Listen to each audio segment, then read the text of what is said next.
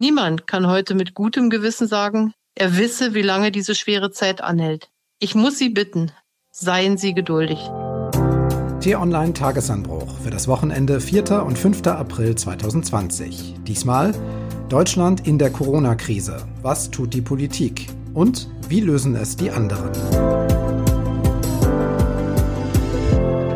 Herzlich willkommen im April. Den März hätten wir also geschafft. Mein Name ist Marc Krüger. Ich melde mich nun schon mit einer gewissen Routine aus meinem kleinen improvisierten Schreibtischstudio in Berlin und grüße rüber an den Hamburger Schreibtisch von T-Online-Chefredakteur Florian Harms. Hallo. Hallo und herzlich willkommen. Florian und ich, wir möchten zusammen mit Ihnen jetzt ein bisschen Geschwindigkeit rausnehmen, auf die Woche und all die Ereignisse und Unglaublichkeiten schauen, analysieren, kommentieren und dann kurz vorausblicken. Volles Programm, los geht's. Wir können feststellen, dass alle Bundesländer einheitlich, wenn nicht schon geschehen, so doch in den nächsten Tagen wird es geschehen, die Kontaktbeschränkungen und äh, Kontaktverbote bis zum 19.04. einschließlich dieses 19.04. verlängern. Damit haben wir ein bundeseinheitliches Vorgehen. Mit dieser Ansage von Kanzlerin Merkel aus der Woche ist klar, so wie es momentan ist, wird es noch ein paar Tage bleiben. Mindestens bis zum übernächsten Sonntag steht ein Großteil des öffentlichen Lebens weiter still. Die Wirtschaft läuft auf absoluter Sparflamme, Deutschland lebt und arbeitet von zu Hause, vermeidet Kontakte und macht sich Sorgen, wie es weitergeht. Und der Blick in die Zukunft, ja, der ist für alle schwierig, auch für die Politik. Wir haben uns verabredet mit dem Ministerpräsidenten, dass wir am Dienstag nach Ostern die Situation bewerten. Maßstab wird die Einschätzung des Robert Koch Instituts und der Epidemiologen sein, die uns dann sagen werden, wo wir stehen. Das heißt, wir können heute keinerlei Aussage darüber machen, wie es dann nach Ostern weitergeht. Heißt, das war eine Woche, eine Zeit des Eingewöhnens an eine neue Situation, mit der wir vorerst werden leben müssen. Ende und klar. Das Fahren auf Sicht ist also gelebte Realität und gelebte Politik. Und weil Entscheidungen momentan von so vielen unbekannten Entwicklungen abhängen, so schwierig sind, arbeitet die Politik mit einem Datum als Anker. Also nun erstmal mit dem Dienstag nach Ostern. Florian, was hältst du von dieser Vorgehensweise? Ja, ich halte das grundsätzlich für richtig, weil die Lage so prekär ist und unübersichtlich ist und man eben noch nicht genau weiß, wie die Verbreitung des Virus sich entwickeln wird. Wir haben gegenwärtig eine Situation, dass jeder Infizierte im Schnitt eine weitere Person ansteckt. Das ist schon ganz gut, auch im weltweiten Vergleich. Aber es reicht eben noch nicht, um wirklich großflächig diese Kontaktbeschränkungen zu lockern. Und deshalb ist zumindest mal das Fahren auf Sicht gegenwärtig noch richtig. Eine andere Frage ist natürlich, ob man nicht jetzt schon mal sich Gedanken machen könnte, was denn dann passieren soll, wenn man so weit ist, dass man lockern kann. Machen wir noch. Erstmal noch zum Krisenmanagement. Du hast zum Ende der Woche ja den Krisenmanagern der Bundesregierung ein ganz gutes Zwischenzeugnis ausgestellt. Die haben einen Plan, die machen das gut, hast du im Newsletter geschrieben. Man kennt dich ja auch als kritischen Geist. Hier verteilst du aber Lob und gute Noten. Warum? Ja, weil ich schon den Eindruck habe, dass nach einem Zögern zu Beginn, das ich auch kritisiert habe, mittlerweile die Bundesregierung wirklich auf Touren gekommen ist, dass sie sehr schnell, präzise, umsichtig und vor allem geschlossen handelt. Also die ganzen Ränkespiele der Parteien, auch innerhalb der Bundesregierung, sind nach hinten gestellt worden und man geht jetzt wirklich gemeinsam schlagkräftig vor. Klar kann man an einzelnen Punkten Kritik üben, wie beispielsweise der Frage, wie man zu der Frage, ob man eine Schutzmaske tragen soll, kommuniziert hat. Aber wenn man sich insbesondere mal anschaut, mit welchem unfassbar schnellen Tempo diese ganzen Hilfsprogramme jetzt aufgestellt worden sind, für große Unternehmen, für Selbstständige, für Künstler, für Kreative und, und, und, und, und, dann ist das auch im internationalen Vergleich wirklich bemerkenswert. Du stehst mit dieser Ansicht auch nicht alleine da. ARD Deutschland trennt diese Woche. 72 Prozent sind mit der Arbeit der Bundesregierung zufrieden oder sehr zufrieden. Rekordwert tatsächlich. Kanzlerin Merkel, Finanzminister Scholz, Gesundheitsminister Spahn, alle profitieren und steigen in der Beliebtheit. Viele Leute sagen, guter Job und das auch trotz dieser harten Einschränkungen, die wir gerade erleben. Ja, und ich denke, das ist ein Phänomen, was man auch ergründen kann. Wir haben eben die Situation, dass die Bundesregierung ein geschlossenes Bild vermittelt. Und dann ist es wie immer in Krisen, wenn eine Regierung als führungsstark und geschlossen auftritt, dann stellen sich die Menschen hinter sie. Weil natürlich keiner will, dass man jetzt in der Krise auch noch, indem man die Regierung in Frage stellt, das Problem verschärft. Deshalb ist das schon zu verstehen. und eine ganz andere Situation als beispielsweise in Amerika oder in Brasilien, worüber wir vielleicht nachher noch reden können. Genau. Trotzdem würde ich gerne diesen Frieden ein bisschen stören und über diese Maßnahmen mal sprechen, die uns gerade alle betreffen. Grundrechte werden eingeschränkt, haben wir schon festgestellt. Bewegungs- und Versammlungsfreiheit, Freizügigkeit, de facto ja auch bei einigen das Recht auf Arbeit und das Recht, die Religion auszuüben, das auch an Ostern, dem höchsten christlichen Fest. Und ich habe diese Woche in unserem Podcast Tonspur Wissen gelernt, Artikel 2 im Grundgesetz garantiert das Recht auf Leben und körperliche Unversehrtheit. Deshalb ist es okay, wenn ein normales Gesetz wie das Infektionsschutzgesetz Grundrechte einschränkt. Das sage nicht ich, sondern das sagt der Politikwissenschaftler Professor Wolfgang Merkel. Legalerweise reicht es. Mit jedem Tag aber, den wir in die Krise tiefer hineingeraten, wird man sagen müssen, das ist dünn. Wie kann ein einfaches Gesetz Grundrechte aushebeln, suspendieren, also an die Seite schieben? Und ich vermute, dass diese Debatte jetzt sehr viel stärker aufkommt. Hm. Heißt, es ist in Ordnung, was gerade passiert, rechtlich, aber nur eine Zeit lang. Ja, ganz bestimmt. Und das sehen ja nicht nur Politikwissenschaftler so, sondern auch Juristen, also Verfassungsrechtler beispielsweise. Es ist ja so, dass Gesetze in Deutschland ein unterschiedliches Gewicht haben. Es beginnt mit einfachen Verordnungen, dann gibt es Gesetze und dann gibt es eben die Grundrechte, die über allem stehen. Und die sind auch unveräußerlich. Das heißt, die können nicht verändert werden und allenfalls eingeschränkt werden wie in der gegenwärtigen Situation. Aber deshalb ist das eben auch so prekär und deshalb muss man permanent abwägen, wie lange man diesen gegenwärtigen Zustand aufrechterhalten kann, der ja beispiellos ist in der Geschichte der Bundesrepublik. Dann lass uns doch mal schauen, ob die Maßnahmen funktionieren. Gute Nachricht, das Gesundheitssystem hat aufgestockt. Statt 28.000 Intensivbetten gibt es jetzt schon 40.000 und momentan sind etwa 2.000 Betten mit Covid-19-Fällen belegt. Das heißt nicht, dass die anderen Betten alle frei sind, aber noch reicht die Kapazität für weitere der Covid-19-Fälle aus. Und nun gibt es eine Zwickmühle, über die ich gerne mit dir sprechen würde. Es darf nicht zu schnell zu viele Kranke geben. Das hält das Gesundheitssystem dann nicht aus, deshalb die Kontaktsperre.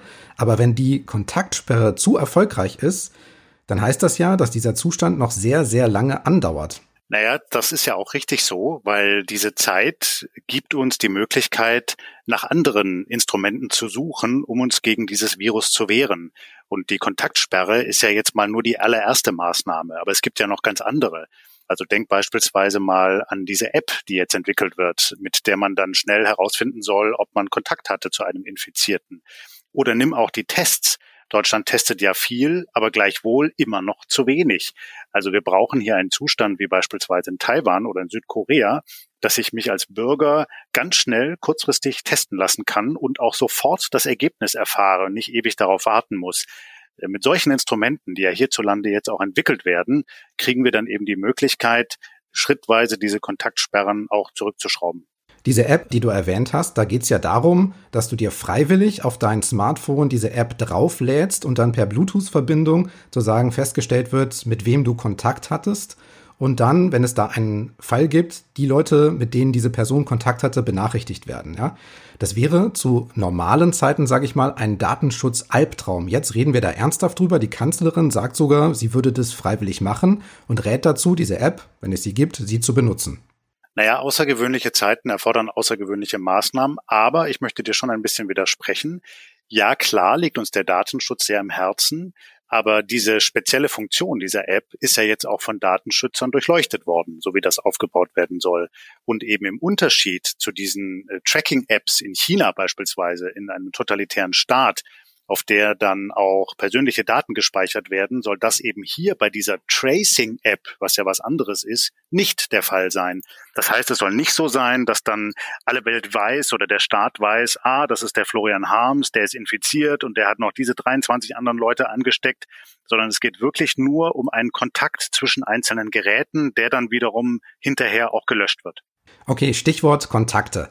In der Corona-Krise polarisieren ja mindestens zwei Dinge, habe ich gelernt. Erstens Toilettenpapier hamstern und zweitens Mundschutz tragen. Ganz kurz, hast du das schon gemacht? Also offen gestanden, ich besitze noch keinen Mundschutz, aber ich war im Park joggen und da lag ein Mundschutz auf dem Weg. Und da dachte ich, oh, ich habe einen Schatz gefunden. Tatsächlich, ja. Beachtenswert deshalb, weil es so polarisiert ist, dass das maßgebliche Robert Koch Institut des Bundes seine Ansicht über diese Mundschütze diese Woche geändert hat und jetzt sagt, ein Mundschutz schützt zwar den Träger nicht vom Anstecken, aber er kann dabei helfen, das Virus über Atem, über Husten nicht zu verbreiten. Und außerdem gibt es da noch so eine psychologische Komponente. Also empfiehlt das Institut jetzt, so eine Maske zu tragen, zum Beispiel beim Einkaufen oder wenn man rausgeht. Eine bundesweite Pflicht dazu, wie zum Beispiel in Österreich oder Tschechien, gibt es aber nicht. Was sagst du? Ja, ich finde das schon ein bisschen schwierig, denn die Argumentation des Robert Koch Instituts geht ja vor allem darauf zurück, dass es eben noch nicht genug Studien gibt, die belegen könnten, ob es nicht möglicherweise doch zum Schutz beiträgt. Die gibt es bislang nicht. Und dann hat man eben seitens des äh, Robert Koch Instituts, aber auch der Bundesregierung immer gesagt, nee, macht das nicht, liebe Bürger. Der eigentliche Grund war aber wohl eher, dass man fürchtete, dass sonst nicht genug Masken für die eigentlich Bedürftigen, also die Kliniken, die Ärzte, Mediziner zur Verfügung stünden.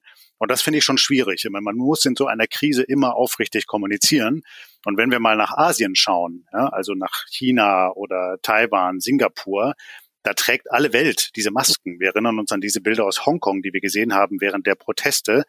Und das mag schon einen Grund haben. Also ich wehre mich ein bisschen dagegen, dass man jetzt sagt, das bringt alles überhaupt nichts, sondern allenfalls, dass ich andere nicht anstecke. Eine Maske lässt einfach weniger durch als keine Maske. Ja, dann halten wir fest, also wenn ich mich vor dem Virus schützen will, dann bringt mir eine Maske nichts. Aber wir halten auch fest, dass es nicht schadet, wenn man eine trägt. Nur die medizinischen Masken, die sollte man dann halt fürs Krankenhauspersonal, für Ärzte, für Rettungsdienst und Polizei lassen. Ja, das stimmt, Marc, aber Entschuldigung, nochmal nachgehakt. Ob die Maske überhaupt nicht schützt, das ist bislang nicht erwiesen. Das ist die offizielle Linie des Robert Kochs Instituts gegenwärtig, aber vor allem deshalb, weil es eben noch nicht genug Studien gibt. Ja, also klar, eine Maske ist links und rechts offen, da kann vielleicht schon dann nochmal ein Virus durchfliegen. Aber es kann schon sein, dass es einen gewissen Schutz bietet. Okay, dann lass uns nicht nur auf die Gesundheit schauen, sondern auch auf die Wirtschaft. Da müssen wir ein waches Auge drauf haben. Diese Woche gab es noch einen Eindruck aus der heilen Welt. Gesunkene Arbeitslosenzahlen im März. Die Details sind nicht mehr wichtig, denn gezählt wurde nur bis zum 12. März und da lief noch vieles. Jetzt eine Zahl aus der neuen Welt mit Corona. Schon bis zu dieser Woche haben 470.000 Betriebe Kurzarbeit bei der Bundesagentur für Arbeit beantragt. Das können Ein-Mann-Betriebe sein, aber das können auch riesige Autobauer sein mit Zehntausenden Beschäftigten. Und damit ist klar, das sind deutlich mehr noch als in der Wirtschafts- und Finanzkrise. Ja, und das ist ein beispielloser Vorgang. Und er zeigt zum einen, wie tief diese Krise ist und wie sehr sie auch viele Unternehmen wirklich existenziell erschüttert so dass wirklich ihr Überleben auf dem Spiel steht. Und es zeigt auf der anderen Seite, welche sinnvollen Instrumente wir in Deutschland haben, eben mit der Kurzarbeit beispielsweise, die ja auch nochmal angepasst worden ist, damit sie noch einfacher ausgezahlt werden kann. Wenn wir das mal vergleichen mit anderen Ländern, beispielsweise Amerika, aber auch in Europa, dann sehen wir ganz klar, da hat Deutschland gegenwärtig einen riesengroßen Vorteil, der dazu beitragen wird, dass wir stärker aus dieser Krise herauskommen werden als andere Länder. Ja, Kurzarbeit, wie du sagst, ist eine Sache. Es gibt noch diese Kreditprogramme, es gibt Soforthilfen, zum Beispiel für das Kleingewerbe und für Solo-Selbstständige. Es gibt dann Bundes- und Landeshilfen. Da sind sehr schnell und überall Milliarden aufgesetzt worden. Viel Geld. Wir hatten in dieser Woche aber auch Clemens Fußt im Podcast, den Chef des IFO-Instituts für Wirtschaftsforschung, und der sagt, so eine Situation in der Bundesrepublik, die ist beispiellos und es ist auch klar, dass man gegen so eine Schließung der Wirtschaft nicht anfinanzieren kann. Wenn nichts produziert wird, dann hilft es auch nicht, wenn Konsumenten jetzt Geld auf dem Konto haben und im Prinzip konsumieren könnten. Wenn nichts angeboten wird oder wenn Restaurants Geschäfte zu sind, dann kann man nicht konsumieren und wenn Unternehmen zu sind, kann man auch nicht produzieren. Ja, da hat er bestimmt recht. Und deshalb bangen ja auch alle Menschen in der Wirtschaft so sehr, nicht nur die Unternehmer, sondern auch die Verbände und die Wirtschaftspolitiker, wie lange denn dieser Shutdown noch aufrechterhalten werden muss, weil mit jedem Tag die Lage für viele Unternehmen immer prekärer wird. Und da muss man schon sagen, es wird der Zeitpunkt kommen, an dem werden wir abwägen und werden überlegen, was ist denn jetzt gerade gravierender? Ist es immer noch die gesundheitliche Gefahr oder ist es dann möglicherweise nach einem bestimmten Zeitpunkt auch eher die wirtschaftliche Gefahr? Ja, Gesundheit gegen Wirtschaft, das ist wirklich, wirklich schwierig. Eigentlich muss die Gesundheit immer gewinnen. Aber die Diskussion, wie du sagst, wird kommen. Was kann die Politik denn da tun, um diese Diskussion zu managen? Ich denke, sie kann sich bemühen, noch viel mehr Informationen über dieses Virus herauszubekommen. Und deshalb ist beispielsweise auch diese Studie in Heinsberg in NRW so wichtig. Da ist ja das Virus früh ausgebrochen im Karneval und das wird jetzt von Virologen erforscht, damit man viel genauer versteht, wie genau die Infektionsketten verlaufen. Ein erstes Zwischenergebnis war beispielsweise, dass die Virenreste von Infizierten auf Gegenständen, die sie berührt haben, wie Türklinken, Fernbedienung, Smartphones und so, nicht mehr infizierend waren. Und das ist ja schon eine wichtige Erkenntnis.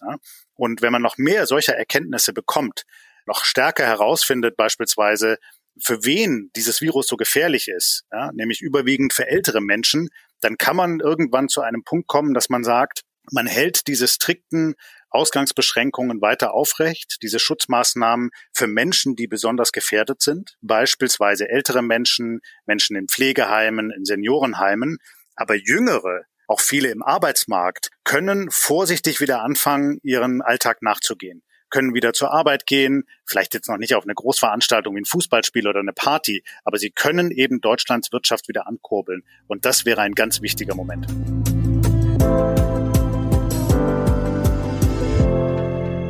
Corona-Pandemie ist eine weltweite Krise. Deshalb kann ein Land alleine sie nicht lösen.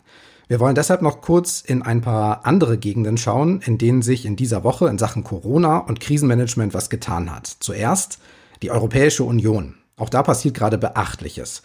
Es wird darüber nachgedacht, dass besonders betroffene Länder wie zum Beispiel Italien und Spanien Kredite aufnehmen und mehrere Staaten gemeinsam dafür einstehen. In der Finanzkrise sind diese sogenannten Euro-Bonds schon diskutiert worden. Ergebnis abgelehnt, weil viele Länder keine gemeinsamen Schulden wollten. Jetzt kommt die Idee in Form von Corona-Bonds wieder. Und EU-Kommissionspräsidentin Ursula von der Leyen kündigt an, als EU selbst Kredite aufzunehmen und den Ländern anzubieten, damit die zum Beispiel davon Kurzarbeit finanzieren können. Zunächst mal 100 Milliarden Euro. Florian, unterm Strich muss man sagen, da passiert auch auf EU-Ebene bisher Undenkbares. Ja, und das ist ja auch richtig, weil die Krise so gravierend ist. Und ich verstehe schon nach wie vor die Bedenken gegen Eurobonds, Corona-Bonds oder wie auch immer man die gemeinsamen Anleihen nennt. Denn das Risiko ist damit natürlich wirklich sehr groß, dass ein Staat für ein unverantwortliches Wirtschaften in einem anderen haftet, also Deutschland beispielsweise für Italien oder andere Länder. Aber ganz klar ist auch, wir müssen jetzt in Europa zusammenstehen, wir müssen Geld locker machen und wir müssen diesen Ländern, die besonders betroffen sind, viel stärker unter die Arme greifen. Dann ein Schwenk raus aus der EU, Großbritannien ein Land, das sehr lange eine andere Taktik im Umgang mit der Virusausbreitung gefahren und das öffentliche Leben nicht so stark eingeschränkt hat. Jetzt musste Premier Boris Johnson selbst erkrankt einlenken und die Bürger machen sich Sorgen, weil das staatliche Gesundheitssystem ist ja schon mit saisonalen Erkrankungen überlastet. Leute fragen sich, wie soll das jetzt gehen? Ja, das frage ich mich auch, Marc. Schlimmer noch, ich würde jetzt nicht gerne in Großbritannien leben, ganz ehrlich. Mit diesem maroden Gesundheitssystem und dann noch einem populistischen Regierungschef, der keinen klaren Kurs fährt, der zunächst die Gefahr durch das Coronavirus verharmlost hat, heruntergeredet hat und jetzt auf einmal umgeschwenkt ist und sagt, doch, äh, alles ganz gravierend, jetzt machen wir dann doch Ausgangsbeschränkungen. Also der weiß gar nicht genau, was er will. Richtig schlimm. Und das ist dann eben auch wirklich ein krasser Gegensatz zu dem Krisenmanagement in Deutschland. Ja, und das Gesundheitssystem wieder besser zu finanzieren, war ja damals, da erinnern wir uns dran, ein großer Treiber für den Ausstieg aus der EU. Ja klar, aber das war natürlich alles populistischer Quatsch. Das war ja nie ernst gemeint. Weder Johnson noch andere Brexiteers haben jemals einen klaren Plan gemacht, wie sie denn überhaupt das Gesundheitssystem verbessern wollen. Das waren alles nur hohle Parolen. Dann nächstes Land kurz nach Brasilien. 210 Millionen Einwohner und ein rechtsnationaler Präsident, Jair Bolsonaro, der möchte, dass im Wesentlichen die Menschen weiterleben wie bisher, die Wirtschaft am Laufen halten und Gottesdienste besuchen und das trotz steigender Infektions- und Todeszahlen. Er selbst geht auch weiterhin raus, schüttelt Hände und damit ist er einer der wenigen Staatschefs, die das noch so handhaben. Ja, und das ist im hohen Maße unverantwortlich, weil er damit natürlich ein Vorbild gibt. Und das ist sehr gravierend. Wir wissen aber aus Brasilien, dass die Militärs, die offenkundig mehr Verantwortungsbewusstsein haben, sehr starken Druck ausgeübt haben auf Bolsonaro, so er seinen Kurs ja jetzt auch zu verändern beginnt. Und da sehen wir eben dieser Zickzackkurs, dieser Schlingerkurs von Regierungschefs, die keinen klaren Plan haben, die eigentlich nur die Agenda haben, sich selbst zu vermarkten, ihren Populismus zu vermarkten, der kann in so einer Krisensituation nicht funktionieren. Dann noch ein Blick in die USA, ein Land, das für sein Hire and Fire berühmt ist, also Jobs schnell schaffen und auch wieder abschaffen zu können. Ergebnis, die Arbeitslosenmeldungen explodieren. In zwei Wochen haben fast 10 Millionen Amerikaner ihren Job verloren. Absoluter Rekord. Das ist schlimm, weil es ein Land trifft, in dem eben auch das Gesundheitssystem nicht besonders gut ist, trotz der Gesundheitsreform, die Obama eingeführt hat. Viele Menschen ähm, haben da keine gute Versorgung was du gesagt hast, Hire and Fire ist ja wirklich so. Es gibt eben nicht den strikten Kündigungsschutz wie in Deutschland. Es gibt nicht die Lohnfortzahlung im Krankheitsfall. Kurzarbeit, solche Instrumente sind jetzt gerade erst in kleinen Teilen vom Kongress eingeführt worden, nach deutschem Vorbild interessanterweise. Aber das kommt natürlich alles viel zu spät, um die Wucht dieser Krise noch auffangen zu können. Und dann hat man noch einen Präsidenten an der Spitze, der eben auch vor allem sich selbst in den Vordergrund stellt, statt wirklich mal sich hinter das Krisenmanagement zu stellen und zu überlegen, wie er das Land retten kann aus so einer Situation. Und das alles noch vor dem großen Wahlkampf schlimm. Also ich möchte da gerade nicht in der Haut der Amerikaner stecken. Ja, wir haben gesagt, Corona ist eine weltweite Krise. Jetzt haben wir auf ein paar Staaten geguckt, aber alle Staaten und alle politischen Systeme müssen ja damit umgehen. Demokratien, Monarchien, Diktaturen, alle politischen Parteien.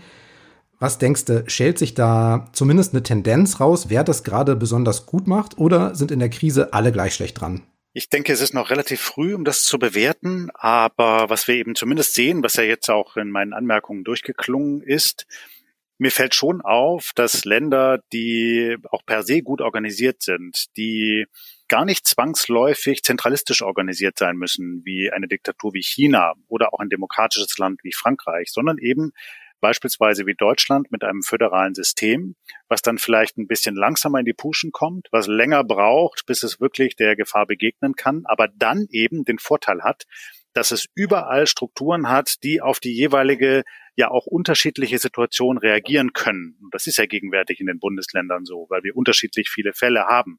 Dass die dann in der Lage sind, tatsächlich besonnen und umsichtig und entschlossen zu reagieren. Das fällt mir schon auf, wenn eben an der Spitze eine wirklich demokratisch legitimierte Regierung steht, die geschlossen handelt und klar kommuniziert. Und bei aller Kritik, das sehe ich gegenwärtig in Deutschland schon gewährleistet.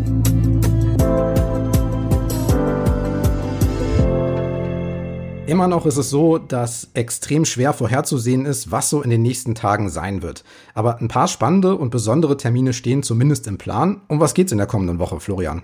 Ja, um ganz unterschiedliche Termine. Also natürlich bereiten wir uns auf das Osterfest vor, alle jetzt zu Hause. Das bedeutet ja vor allem auch für gläubige Christen, dass das nicht einfach ist. Die Feierlichkeiten der Karwoche, aber auch an Ostern werden natürlich aus beispielsweise dem Vatikan übertragen, aber eben ohne die großen öffentlichen Gottesdienste stattfinden. Wir haben außerdem den Gedenktag an den Völkermord in Ruanda. Ich denke, darüber sollten wir auch berichten. Das dürfen wir nicht vergessen.